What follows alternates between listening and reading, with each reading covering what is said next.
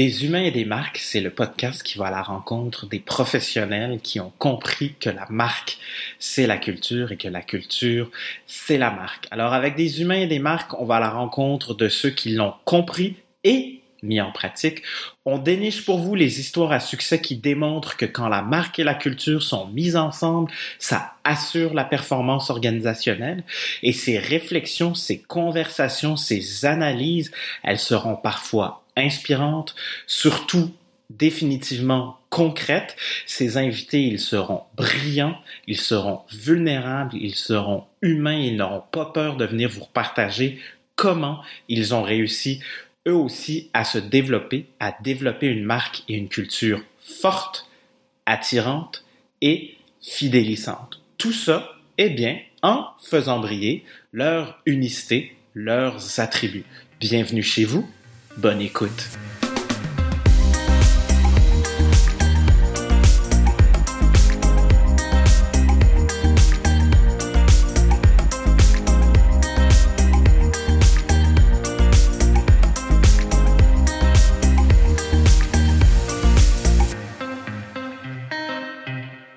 Un an, ça faisait un an que je voulais démarrer ce podcast-là, eh bien, c'est maintenant chose faite.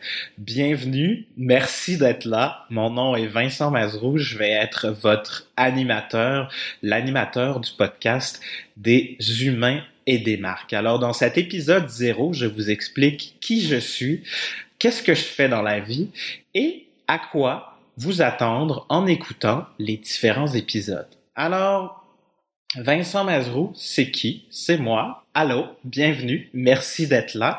Je suis le président fondateur d'Attribut, créateur de marque employeur humaine. En fait, en fondant Attribut, l'idée c'était de voir comment on peut réhumaniser les organisations et c'est un peu ça que je vous propose avec des humains et des marques.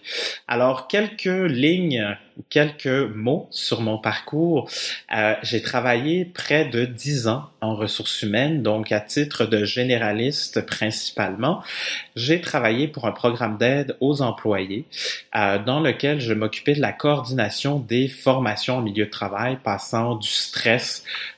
à la communication dans les équipes ou comment donner du feedback par exemple, à des euh, à la coordination des interventions en milieu de travail. Donc là, quand il y a un problème, un défi entre les gens, les équipes, eh bien j'ai coordonné ce genre de euh, dossier-là, parfois euh, croustillant, parfois difficile, mais en même temps tellement humain, tellement pertinent. Et de ça, en fait, ça m'a amené à travailler à l'ONF et c'est là où mon côté créatif a commencé à prendre son envol, c'est-à-dire euh, je savais que j'avais à l'intérieur de moi ce côté-là, cette fibre-là créative, et euh, cette fibre-là, ben, je l'ai exploitée dans des contextes créatifs. Donc, je fais une petite parenthèse sur ça parce que j'ai toujours voulu, en sortant de l'université, travailler dans les jeux vidéo et euh, au Cirque du Soleil. Malheureusement, euh, il n'y avait pas de poste au cirque, pas de poste junior au moment où je sortais de l'université.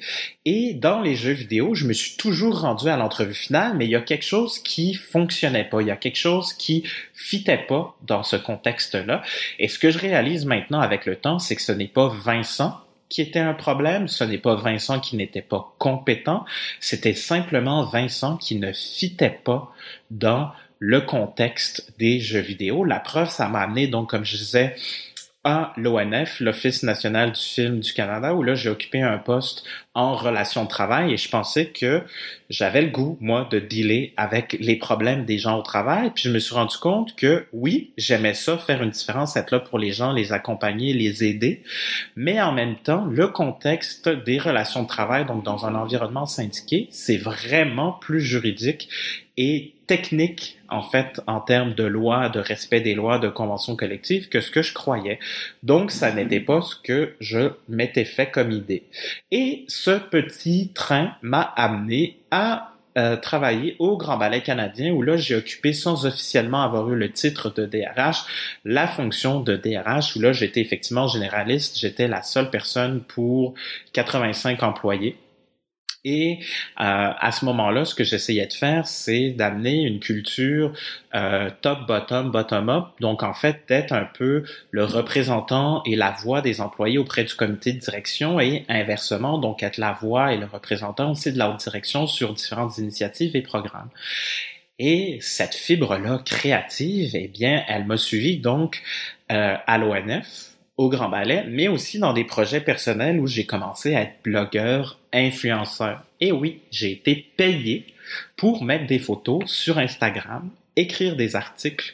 Euh, j'ai eu l'opportunité d'aller à la radio, à la télé, tout ça, et c'est ça qui m'a fait découvrir ce qu'est la marque employeur, le pouvoir d'une marque, pourquoi être intentionnel dans sa culture et donc comment quand ça s'est mis ensemble, ça nous permet vraiment de euh, assurer la meilleure performance qui soit dans notre organisation. Donc, en quoi je crois pour terminer cette première section, c'est tout ce fameux concept de bring your whole self to work, je veux dire, Brené Brown en parle, Simon Sinek en parle, Adam Grant en parle. Donc, ces auteurs-là, mondialement connus et reconnus pour leur impact, nous disent en gros que si on n'est pas capable d'être 100% nous-mêmes, au travail, on ne pourra jamais 100% bien performer. Donc en fait, ce que ça veut dire, c'est comment on arrive à se connaître, comment on arrive à creuser à l'intérieur de soi pour être la meilleure version de nous-mêmes. Et quand on a ça, on pourrait être la meilleure version de nous-mêmes dans toutes les sphères de notre vie,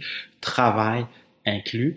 Et c'est seulement quand on accepte notre vulnérabilité, qu'on parle de ça, qu'on qu'on fait le saut qu'on assume ce que nous, ce que notre corps nous dit, nos émotions, qu'on arrive finalement dans cette pleine performance intentionnelle qui aura un impact significatif, concret et tangible au travail. Donc l'idée, c'est un peu de faire ça.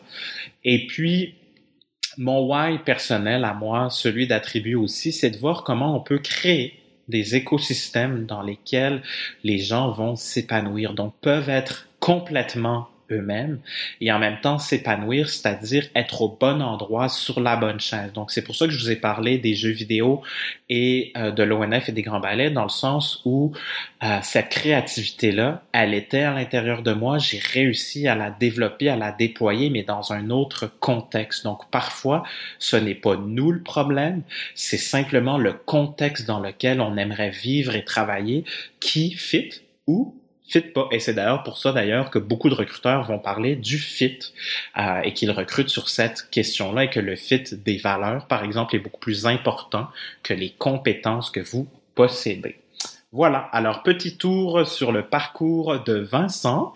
Euh, avec Attribut, ben, on a eu la chance, entre autres, de travailler et d'accompagner plusieurs fleurons québécois euh, sur leur marque employeur, leurs efforts de marketing RH. Alors, on peut parler euh, de BRP, Bombardier Produits Récréatifs. J'ai eu la chance aussi de travailler avec le Cirque du Soleil. J'ai eu la chance de donner de la formation euh, chez le GIBEC, dans des agences de communication et d'autres PME.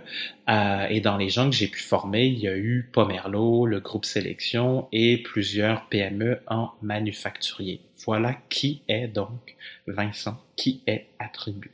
Maintenant, des humains et des marques, c'est quoi? Pourquoi pourquoi lancer un podcast? Alors, euh, dans les formations que j'ai données et les conférences, souvent, euh, les participants m'ont demandé pourquoi euh, j'avais pas d'exemple québécois à leur partager. je me suis dit que le podcast, c'était la meilleure excuse pour trouver ces réponses-là. La meilleure excuse, en fait, pour aller à la rencontre de ces entrepreneurs, de ces acteurs de changement, de ces professionnels des ressources humaines, des communications ou du marketing qui, eux, osent autre chose, qui se démarquent, qui sont brillants et qui sont pertinents. Alors c'est la parfaite excuse, comme je disais, pour aller les rencontrer, leur demander qu'est-ce qu'ils font, comment ça marche.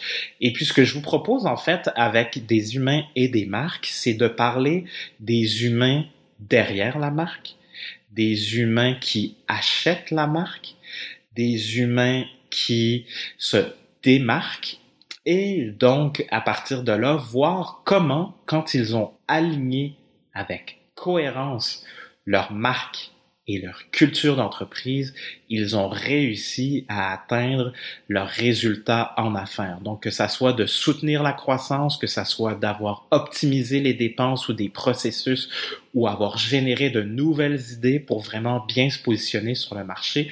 L'idée, ça va être de décortiquer un sujet par épisode en trois blocs. Donc, plus concrètement, ce que je vous propose, c'est d'aborder dans le premier bloc le concept théorique qui sera euh, pourquoi euh, la promesse de marque ou comment raconter une histoire ou, ou comment faire une prise de besoin avec un gestionnaire, par exemple.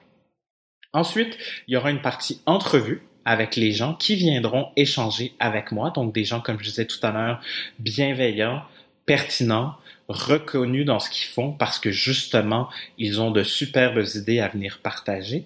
Et ensuite, il y aura une troisième section où ce que je vous aiderai à faire, c'est faire les liens finalement entre la théorie que je vais vous avoir présentée dans le premier bloc et l'entrevue avec notre invité. Donc euh, voilà, à qui on parle, ben, je l'ai dit, hein, les acteurs de changement, les entrepreneurs, les décideurs, les fameux professionnels des RH, des communications et du marketing, parce que je crois fondamentalement que le futur euh, des RH ou le futur des humains au travail, ça va être la collaboration, ça va être des cercles plutôt que des silos. Donc, ça va être de voir comment on peut tous mieux travailler ensemble et repenser la structure de, nos organisations. Et comment on fait ça? Mais ben, en fait, c'est avec une formule qui est simple et que j'ai l'intention de vous expliquer au fur et à mesure dans les prochains épisodes. C'est avec la marque et la culture. Donc, voir comment ces deux morceaux-là, quand ils sont mis ensemble, ils deviennent des multiplicateur de performance organisationnelle. Donc concrètement, comment ça sa vie Eh bien, l'idée, c'est d'aller à la rencontre de professionnels québécois et parfois internationaux. Donc parfois, il y aura des épisodes aussi en anglais, des épisodes en anglais pour avoir une perspective internationale, donc euh, européenne ou américaine, sur ces différents sujets. Marque fois culture égale performance, c'est de ça que nous allons parler un épisode par semaine. Voilà. Alors, euh, si vous êtes intéressé à en savoir plus, eh bien, je vous invite à vous inscrire, à, vous abonner au podcast, que ça soit sur Spotify, Apple Podcast ou euh, Google Podcast.